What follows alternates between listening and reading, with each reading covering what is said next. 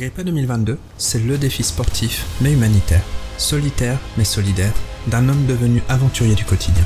Cet homme, c'est Hermano Di Micheli.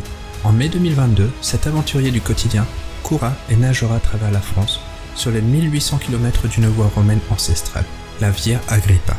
Un quotidien de 30 jours incluant 60 km de course à pied et 5 à 6 km de nage. Un projet sportif pour soutenir la recherche contre le cancer des enfants et pour protéger l'environnement. Avec Hermano, chaque semaine dans ce podcast, je vous propose de découvrir comment on construit un projet sportif, comment on s'y prépare et finalement, comment on le réussit. Salut, salut tout le monde, salut, salut Hermano, comment ça va? Salut Sylvain, salut salut tout le monde. Et bah ça va. Je dirais pas ça va super bien aujourd'hui, mais ça va. Ok, oh bah dis donc, tu commences ton, ton épisode là avec une petite euh, chute dramatique là, ça va, ouais, c'est ok. Euh, bon, allez, on va partir sur de l'optimisme un petit peu. La dernière fois, j'ai pas fait le décompte parce qu'on parlait de blessures. Je me suis dit, ouh, est-ce que le défi Agrippa sera maintenu ou pas? Mais non, on va dire qu'il est maintenu, même si ça fait partie des questions encore à se poser euh, dans cet épisode. Mais on va dire euh, J-63 et 9 semaines avant ce fameux départ Agrippa, qui est normalement prévu pour le 30 avril. Avant de vérifier tout ça, bah, déjà, comment été ta semaine qui était, bah, En tout cas, on s'est quitté sur sur quelques rendez-vous et euh, bah, encore la blessure qui était présente. comment ça s'est passé pour toi? Euh, la semaine s'est bien passée. Euh, la semaine s'est bien passée parce que j'ai, je n'ai pas couru à nouveau c'était encore une semaine blanche en termes d'entraînement course à pied, puisque même si ça me démangeait très fortement euh, et que euh, j'ai demandé à mon coach qu'est-ce que t'en penses euh, si je vais courir doucement mais tranquillement mais j'ai plus trop de douleur, j'ai envoyé un message dimanche dernier à, Paul et, Paul m'a répondu dans la foulée écoute t'as rendez-vous mardi chez l'orthopédiste, ne commence pas à aller t'exciter, on n'est pas à deux jours près donc reste tranquille, reste au chaud, va nager, fais du renfort, ça ira bien. Euh, donc je l'ai écouté et puis bien m'en a pris puisque lundi euh, une petite gêne, une petite douleur est revenue alors que j'ai rien fait de spécial. Donc euh, j'ai toute cette semaine je n'ai pas couru du tout. En même temps c'était une semaine un petit peu chargée euh, parce que euh, euh, au niveau de l'entraînement, je me suis efforcé de nager tous les jours, donc ça fait des ça fait des belles séances, ça fait un petit peu de, de kilométrage déjà. il n'y a que aujourd'hui, jour où nous enregistrons, c'est-à-dire vendredi, où je n'ai pas été nager, et puis il reste encore samedi et dimanche pour finir la semaine, et je vais pouvoir reprendre un peu de course à pied, mais je pense qu'on abordera le sujet tout à l'heure. Waouh, d'accord. Tu premier scoop de l'épisode, donc tu vas pouvoir reprendre la course à pied. Donc, euh, à voir peut-être maintenant le, déroulement de la semaine qui arrive à cette conclusion que tu puisses reprendre la, course à pied. Donc, tu parlais de, de voir ton docteur le mardi. Euh, que s'est-il passé avec ton docteur à ce moment-là? Alors, je vous rappelle que la semaine dernière, on s'est quitté. Euh, j'avais vu, bah, mardi aussi, mais la semaine d'avant, un médecin du sport, euh, chirurgien orthopédiste, qui en, deux temps, trois mouvements, et c'est le cas de le dire, avait fait faire une radio du genou à gauche et m'avait dit bon, c'est le ménisque, alors il faut faire un examen complémentaire, mais potentiellement faut opérer. Voilà, en gros, je résume. Et, et, on s'était quitté. C'est vrai que j'étais pas super heureux parce que je me disais opération euh, stop pendant plusieurs semaines, euh, euh, ça va peut-être remettre le défi en cause. Bon. et donc mardi de cette semaine, j'ai réussi à obtenir un rendez-vous avec un autre médecin du sport, un autre orthopédiste qui n'est pas chirurgien lui et qui est quelqu'un qui opère, enfin qui opère, qui exerce à Luxembourg et que je connais déjà parce que je l'avais déjà rencontré il y a dix ans quand je me préparais pour l'Ironman. ce médecin s'appelle le docteur Nurenberger et il officie à la clinique du sport à Luxembourg. Voilà, j'ai donné toutes les références, il y en a qui veulent y aller. Pardon. Et, euh, et, donc je suis arrivé mardi à mon rendez-vous, un petit peu, euh, comment dire, euh, un petit peu tristoun parce que bah, il y avait des douleurs qui étaient revenues lundi, comme je le disais, et, et je savais pas trop quoi m'en tenir et j'espérais juste qu'ils me disent pas qu'il fallait ouvrir ou enlever un morceau du genou, comme ça c'était réglé. Voilà, on coupe au-dessus du genou, on ampute et puis je, je concours en, en para sportif et puis voilà, en handisport. Non, plus sérieusement donc on a fait, euh, on a fait cette, euh, euh, cette consultation. là, il m'a manipulé un petit peu dans tous les sens. Il a torturé mon, enfin, il a trituré mon genou, mon tibia, mon mollet, mes cuisses, et puis il a appuyé à certains points qui effectivement étaient douloureux, que ce soit en dessous du genou, enfin sur, sur l'avant sur l'externe du genou, euh, que ce soit sur le tibia, là où la, douleur redescend. Et puis euh, il m'a dit, écoutez, en, toute sincérité, moi je peux pas vous donner un diagnostic comme ça. Il me faut plus de d'informations, plus d'examens, et la meilleure chose à faire, ce serait de commencer par un IRM. Euh, donc il a été sincère avec moi, il m'a dit bon là c'est la semaine de vacances, euh, il y a eu beaucoup de chutes au ski euh, d'habitants à Luxembourg qui sont partis au ski en France ou ailleurs, qui sont revenus à Luxembourg pour se faire opérer par leur médecin chéri. Donc les, les, les imageries médicales en ce moment c'est chargé, donc essayez d'avoir un rendez-vous assez rapidement, mais je peux rien vous garantir. Et puis dès que vous aurez un rendez-vous, vous reprenez rendez-vous avec moi pour que on regarde le compte rendu et que je vous dise quelle est l'ampleur des dégâts. Donc je suis parti de là mardi, euh, bah, pas beaucoup plus avancé, si ce n'est que euh, y avait plusieurs possibilités. Effectivement, un bout du ménisque, euh, un TFL, un syndrome de l'essuie-glace, on pourra revenir sur toutes ces expressions après, hein, pour ceux qui connaissent pas, euh, une affection euh, par ailleurs, du cartilage, une fracture de fatigue, enfin bref, on avait évoqué beaucoup de choses, mais j'étais pas beaucoup plus avancé, si ce n'est qu'il fallait que je fasse une IRM. Donc en sortant du rendez-vous de chez le médecin, bah, j'ai essayé d'aller faire, euh, d'aller prendre des rendez-vous d'IRM, et, et, il s'avère qu'en fait, aussi bien à Luxembourg que en Moselle, donc en zone frontalière française, le délai pour obtenir un rendez-vous pour un IRM, il est à peu près de 6 mois.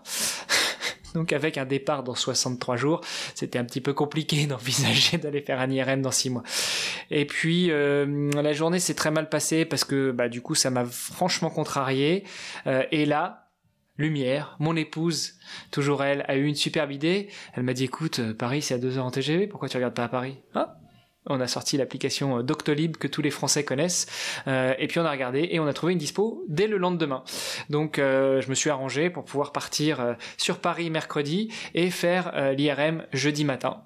et là, j'ai eu un premier jet d'éléments de réponse. D'accord. On, notera quand même l'importance du soutien familial, surtout avec ton, épouse qui quand même. C'est pas la première fois si. Enfin, on va pas revenir sur ton historique, mais euh, il me semble que c'est pas la première fois que, ton épouse trouve euh, la petite pépite, on va dire, au niveau euh, médical. Quoi. Ouais, c'est pas la première fois. Alors après, je saurais pas dire si c'est vraiment du soutien ou si c'est juste deux points, ouvrez les guillemets, tu me saoules à être déprimé comme ça. je vais t'aider à trouver une solution parce que t'arrives plus à réfléchir. c'est un peu le ouais, tu me saoules, va courir. Alors là, comme tu peux pas courir, bon bah. On va trouver un médecin. Voilà, comme ça tu vas arrêter de nous casser les pieds. Exactement. C'est ça. Donc, euh, tu es parti sur Paris, une grosse aventure sur Paris. Donc, je suis parti sur Paris. Pour le coup, j'ai pris la voiture parce que, euh, bah, en train, euh, le rendez-vous que j'avais obtenu, il était en banlieue, donc c'était un petit peu moins facile. Et puis surtout, j'en ai profité pour allier l'utile à l'agréable, c'est-à-dire faire étape chez un copain qui est en banlieue et, et, et sur un voyage de 24 heures, ça aurait été beaucoup de temps perdu. Donc, j'ai pris la voiture, 3h30 aller, 3h30 retour, et j'ai fait mon IRM jeudi matin. Alors déjà, euh, je ne sais pas si c'est l'endroit pour en parler, mais, mais je, voudrais, euh, je voudrais quand même tirer mon chapeau euh, au centre médical où j'ai été, faire, j'ai été faire mon examen.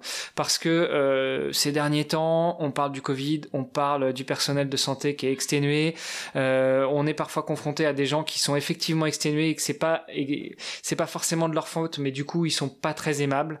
et là, je suis tombé sur une équipe qui était adorable, aimable, souriante, serviable euh, et, franchement je voulais le je voulais le noter. Donc voilà si on a qui habite en région parisienne c'est la clinique Paul euh, Dégine à, Champigny-sur-Marne et franchement euh, ouais ça, ça vaut le détour.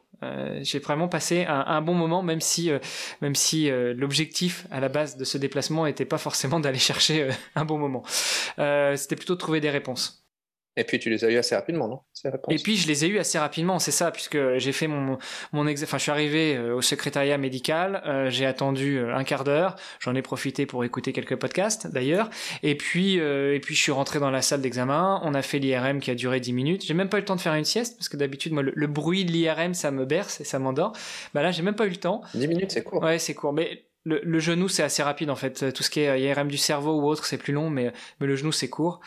Euh, et puis, euh, et puis l'opératrice m'a dit, vous pouvez retourner en salle d'attente après être passé au secrétariat. Euh, ça va pas durer longtemps. Donc, je suis retourné voir la secrétaire qui était adorable, qui m'a dit, bah, bon, déjà payer le dépassement d'honoraires Ça, c'est un moindre mal.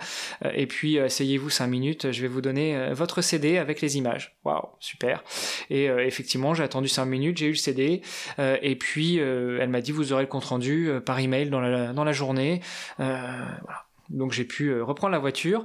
Euh, je suis pas rentré tout de suite, j'en ai profité pour aller nager euh, dans une piscine parisienne et puis rencontrer un autre ami qui était sur place. Donc voilà, encore une fois, j'ai allié l'utile à l'agréable et je suis revenu à Luxembourg. Pendant ce temps-là, j'ai reçu mon compte rendu.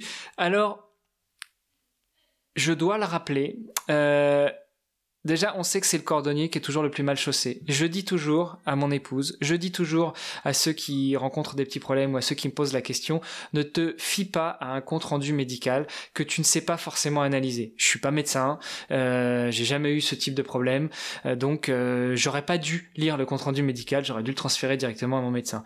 Ce qui fait qu'en lisant le compte rendu médical euh, vers 11 heures, j'ai vu plein d'affections possibles et le cerveau a commencé à faire des tours dans tous les sens et j'ai commencé à me stresser et j'ai commencé à me demander ce qui allait se passer. Euh, et je suis rentré à la maison et mon épouse m'a dit mais tu fais une tête, mais c'est pas possible. Voilà, j'imaginais le pire de tous les scénarios. Et, et puis euh, bah, j'attendais avec impatience mon rendez-vous de vendredi matin avec le même ortho que j'avais vu euh, trois jours avant pour être fixé sur le sort de mon genou. Et donc, et donc, et donc, on va pas faire durer non plus. On va pas faire durer le plaisir. Mince, c'était marrant. Tu vois, j'essaye de, ah. de te laisser la main pour me poser des questions. Oui, je sais bien, mais bon, enfin, c'est quand même assez direct, donc on va pas, on va pas non plus. Euh, j'avais pensé faire une petite anecdote sur le CD, tu vois, mais bon, parce que qui encore utilise des CD à cette époque? Rentre à ta maison et va, te chercher un lecteur de CD maintenant. ça. Bon, je sais même pas d'ailleurs si c'est un CD ou si c'est un DVD. En tout cas, c'est une galette sur laquelle ils ont mis les images.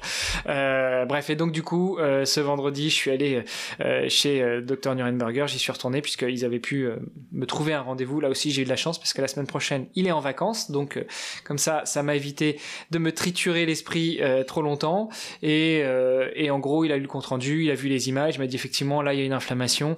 Euh, ce qu'il raconte au niveau du cartilage, certes, euh, il y a une affection, mais pour moi, c'est plutôt quelque chose que vous aviez depuis longtemps et c'est pas ça qui génère vos douleurs ou qui va vous empêcher de courir. En revanche, ce qui est plus gênant, c'est le syndrome euh, ilio de la bandelette iliotibiale. Donc le syndrome de la bandelette iliotibiale, en gros, c'est le tendon qui relie euh, le fémur à la, au tibia euh, et qui est euh, qui est un petit peu qu'on peut sentir si on si on maîtrise un petit peu la, le, le, toucher anatomique qu'on peut sentir le long du quadri externe.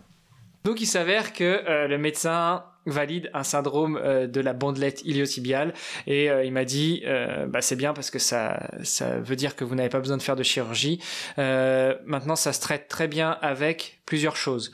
D'abord de la kiné. La kiné pour faire des étirements et du renforcement dans cette zone là faire des étirements et du renforcement dans le tronc c'est-à-dire le bassin le dos. Repositionner bien le bassin. Reprendre une position un peu plus normale et puis, euh, si la douleur est vraiment trop importante, enfin si la douleur revient et qu'elle est trop importante, on peut faire des injections de cortisone euh, au niveau du au niveau de, du point douloureux. Bon, alors les aiguillés, moi, ça fait deux, donc on va plutôt essayer déjà de commencer par la phase euh, kiné.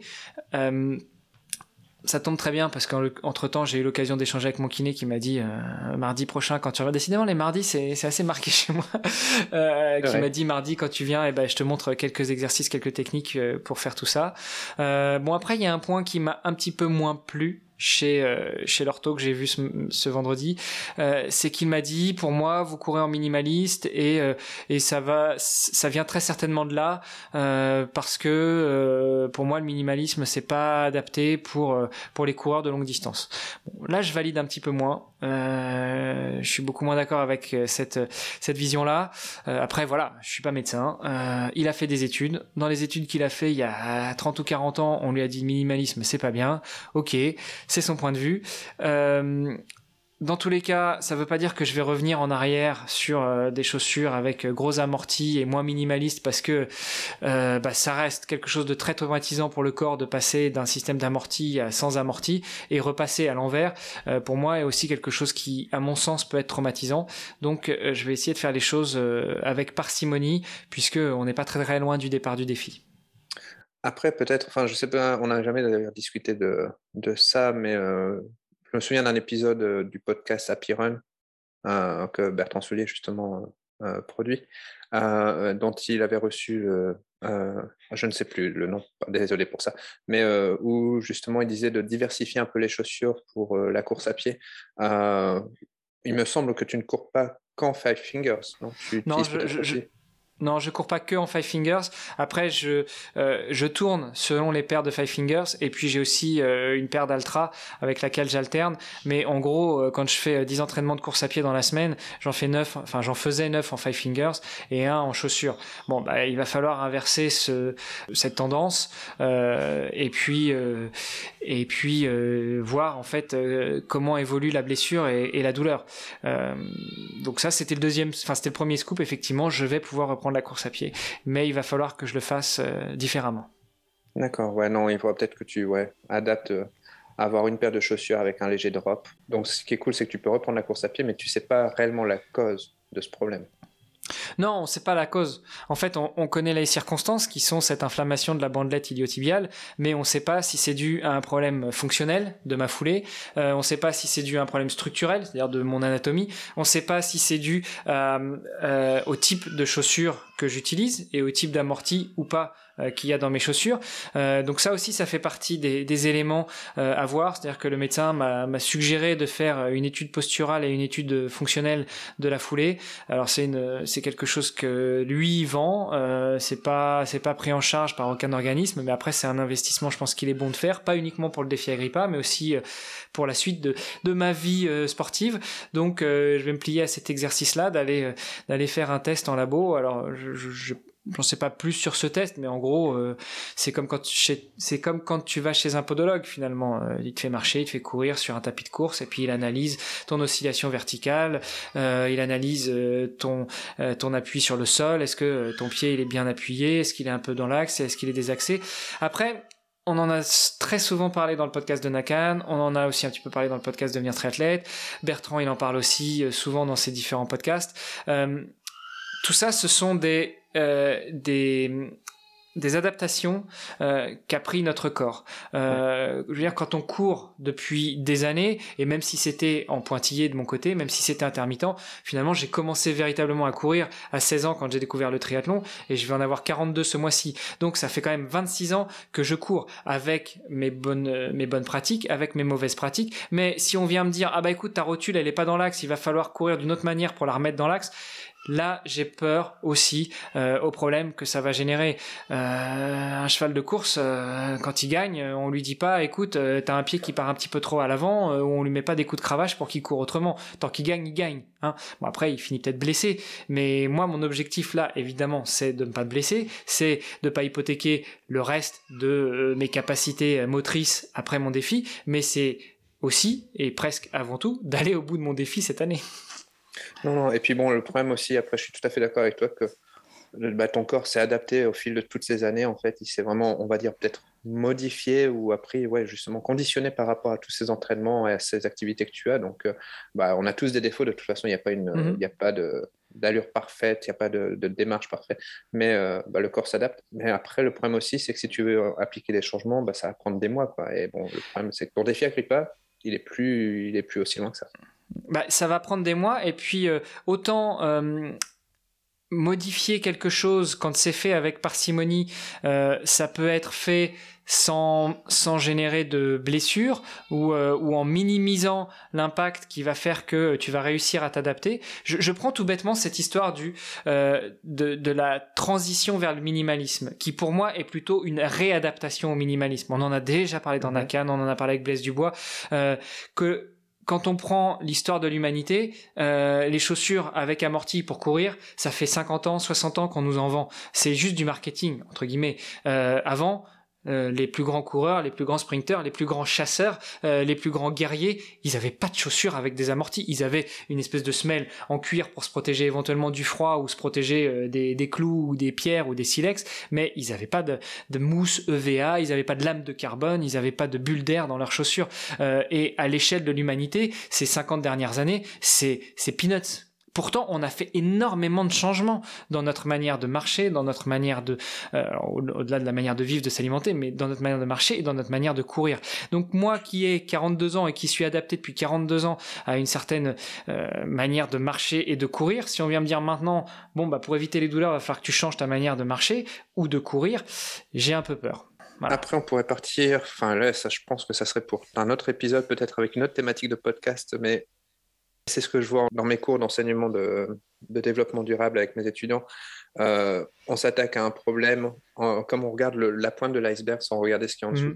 Euh, comme, dit ton, comme dit ton docteur par rapport au minimalisme, au fait que bah, ça soit mal pour, pour ton corps, il y a le problème derrière aussi qu'on est devenu une société qui est de plus en plus sédentaire, beaucoup plus, beaucoup mmh. plus assise, qui a beaucoup moins d'habitude à courir. Tu, tu, faisais référence à ces chasseurs, ces athlètes il y a, il y a plus de, de dizaines d'années en fait, euh, où bah, il y a plus de quelques siècles de ça, on était une société qui se bougeait plus et donc le mmh. corps était habitué à ça et c'est sûr que bon maintenant, bah, tu as peut-être le risque de te blesser quand, es minim... de quand tu pars vers le minimalisme, quand tu n'as pas l'habitude de courir. Mais comme tu viens de le dire, tu as des années et des années d'entraînement derrière. Donc, peut-être le changement à la rigueur de différentes chaussures avec un peu de semelle pour compenser, peut-être euh, une bonne idée. Après, bon, de, dire non minimalisme parce que ça me paraît un peu trop extrême. Oui, et puis euh, juste pour finir, euh, le, fil que j'avais perdu tout à l'heure, c'est que moi j'ai découvert le minimalisme en gros quand on a véritablement lancé le podcast de Nakan en 2019. et depuis 2019, j'ai opéré ce retour au minimalisme alors que j'étais un gros talonneur et, vraiment euh, je talonnais et je tapais très fort du talon. Donc ça s'est passé en plusieurs étapes. Déjà j'ai gardé le même type de chaussures mais je suis, passé, plutôt en foulée euh, médio voire avant-pied. Et puis après j'ai commencé à prendre des chaussures avec moins de drop et puis après avec euh, moins d'amorti etc. Donc c'est quelque chose qui s'est fait sur du très long terme. Tu vois on parle de 2019 on est en 2022 ça fait trois ans. Donc qu'on vienne me dire après bah vous êtes blessé à cause du minimalisme ouais enfin je me suis pas mis aux five fingers il y a trois mois. Quoi. Hein. Mais sa clientèle, à mon avis, enfin, sa clientèle est plus celle que tu viens de décrire, en fait. À mon avis, c'est plus des gens qui.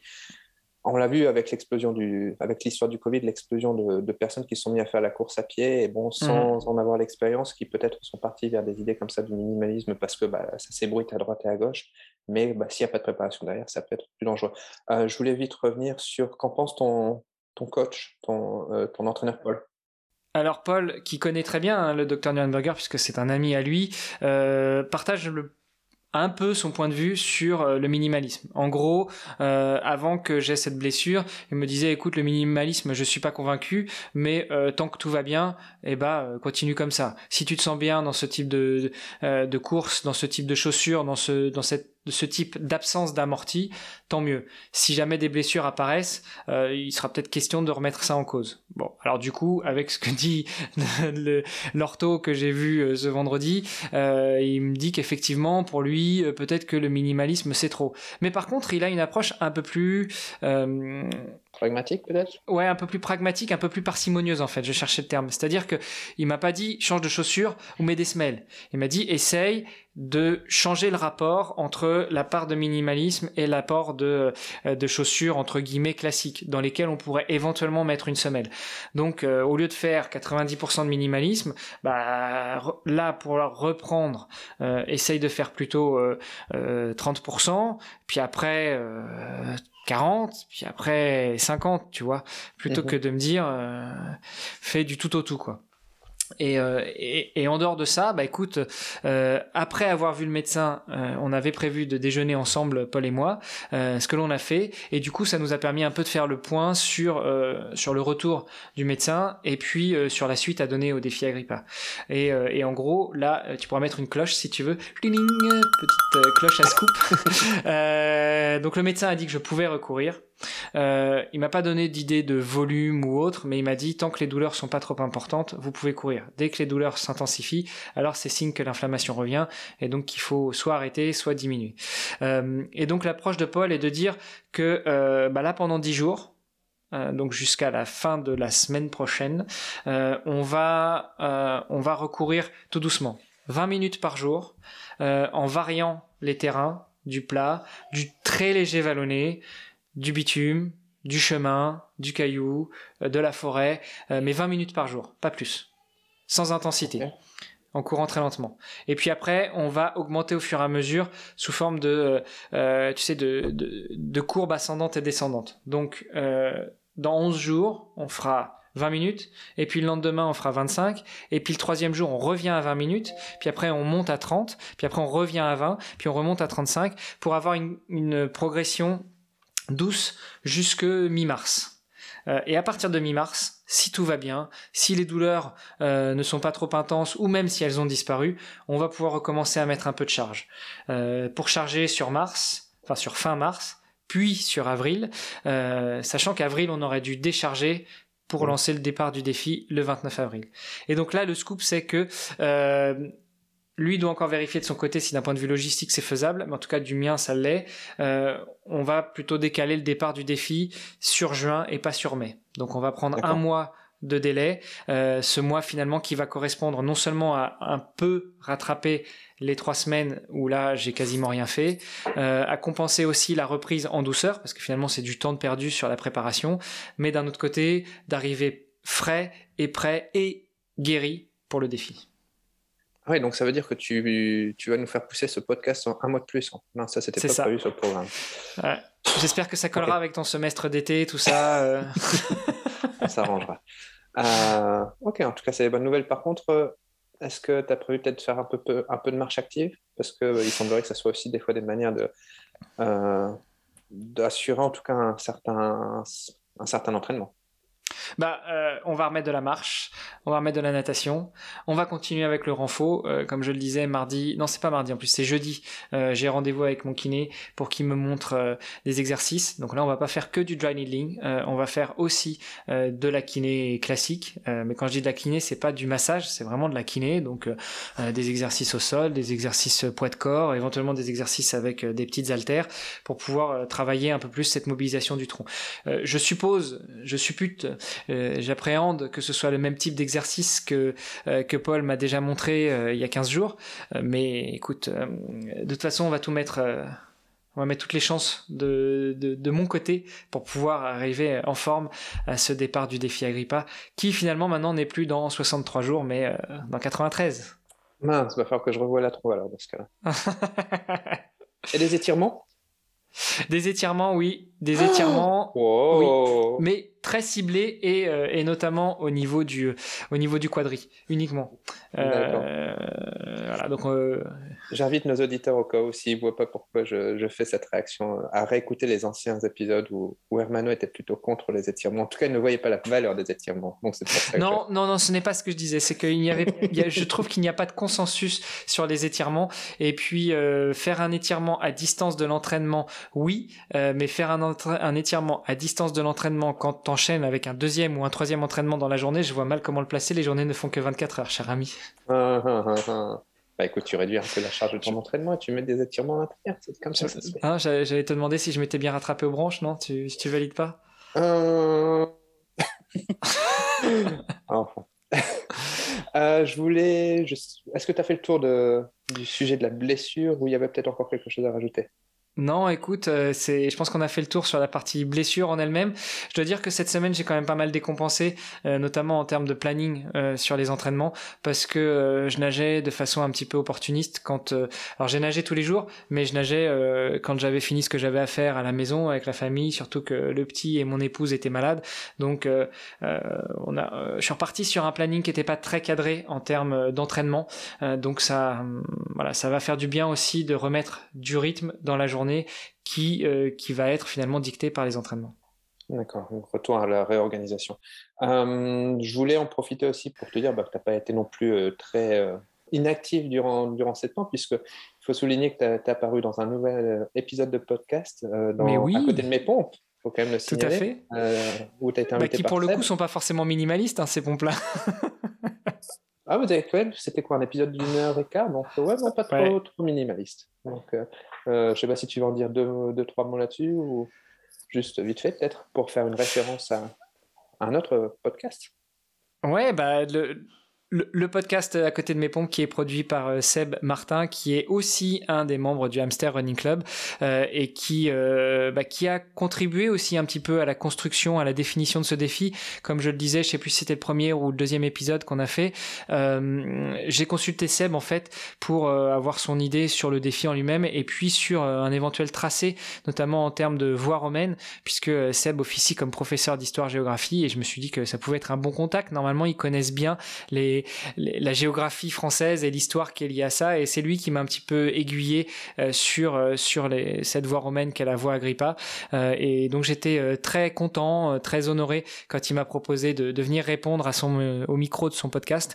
et voilà, l'épisode a été publié vendredi 25 février. Et puis bah, je vous invite euh, toutes et tous non seulement à aller l'écouter, mais à la limite, si ça vous saoule, vous n'êtes pas obligé de l'écouter. Par contre, ce que vous allez être obligé de faire, c'est d'aller sur Apple Podcast pour mettre un commentaire et une euh, note 5 étoiles. Et pareil sur Spotify pour mettre un petit, une petite euh, note 5 étoiles sur l'appli Spotify.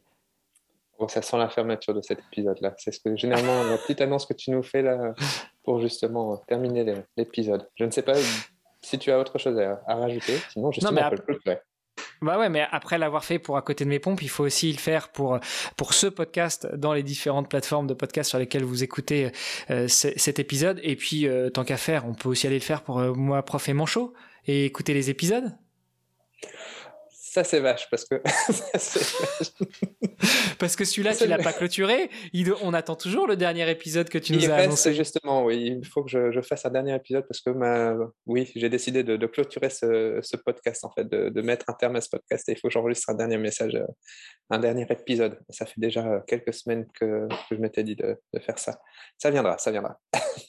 J'expliquerai les raisons du pourquoi.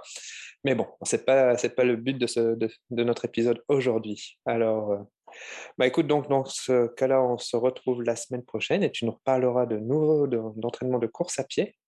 Tout à fait. Je, je, je vous raconterai comment s'est passé cette semaine à courir 20 minutes par jour. Euh, et puis, euh, je vous raconterai un petit peu ce que j'ai fait en natation. D'ailleurs, j'aurais pu vous parler de, de l'entraînement de natation de ce jeudi que j'ai fait à Paris, mais on en parlera la semaine prochaine. D'accord, on met ça pour le, programme de la semaine prochaine, ça marche. Et puis, bah, au cas où, hein, on garde une ambulance à côté de toi, tu sais jamais. Ouais, alors j'ai des mauvais souvenirs. Euh, ça, j'en ai pas forcément parlé, mais euh, mais au début des années 2000, quand je faisais du triathlon et notamment que je suis revenu sur mes terres rouennaises, il euh, faut savoir que le triathlon de Rouen se passe sur l'île Lacroix. Donc ça se nage en piscine. on part de la piscine pour aller faire la partie vélo. On revient en vélo sur l'île Lacroix et on repart en course à pied. et c'est vraiment une île au milieu de la ville, un petit peu comme l'est l'île Seguin à Paris, mais c'est une beaucoup plus petite île sur laquelle ils ont, il y, a quelques habitations et il y a cette piscine. Euh, et, et, cette année-là, euh, c'était euh, le triathlon, il était en format euh, multi-sprint, c'est-à-dire qu'il y avait plus, tu faisais le triathlon, puis si tu faisais un bon résultat, tu te qualifiais pour la manche d'après qui avait lieu une heure après, et puis etc. jusqu'à jusqu'à la finale. et, et j'avais super bien nagé, et quand je suis parti en vélo, et ben il y avait une ambulance justement qui faisait une manœuvre, je sais pas pourquoi, au niveau de la voie où les cyclistes sortaient du parc à vélo. Donc j'avais le choix, c'était la scène ou c'était l'ambulance. donc j'ai pris l'ambulance. Euh, donc quand tu me dis qu'il faut que je cours avec une ambulance à côté de moi, ça me rappelle pas de bons souvenirs. Tant que tu vas pas sur un vélo, parce que tu as vraiment des, problèmes avec le vélo. Donc euh, reste sur les pieds ou reste dans l'eau, mais mets-toi pas sur le vélo. Je comprends, je comprends que ta femme t'ait interdit d'être sur un vélo de Elle a tout à fait raison. Allez, bah là-dessus, on se laisse. On se voit la semaine, prochaine, la semaine prochaine. Merci beaucoup, Sylvain. Euh, bonne semaine. Et puis à toutes et à tous, bonne semaine et à très vite. Ça marche, salut à tous et à toutes. On espère que cet épisode vous a plu et n'hésitez pas à le partager. Si vous avez des questions ou vous voulez réagir sur cet épisode de podcast, contactez Hermano sur Instagram avec son pseudo IronManolux. À bientôt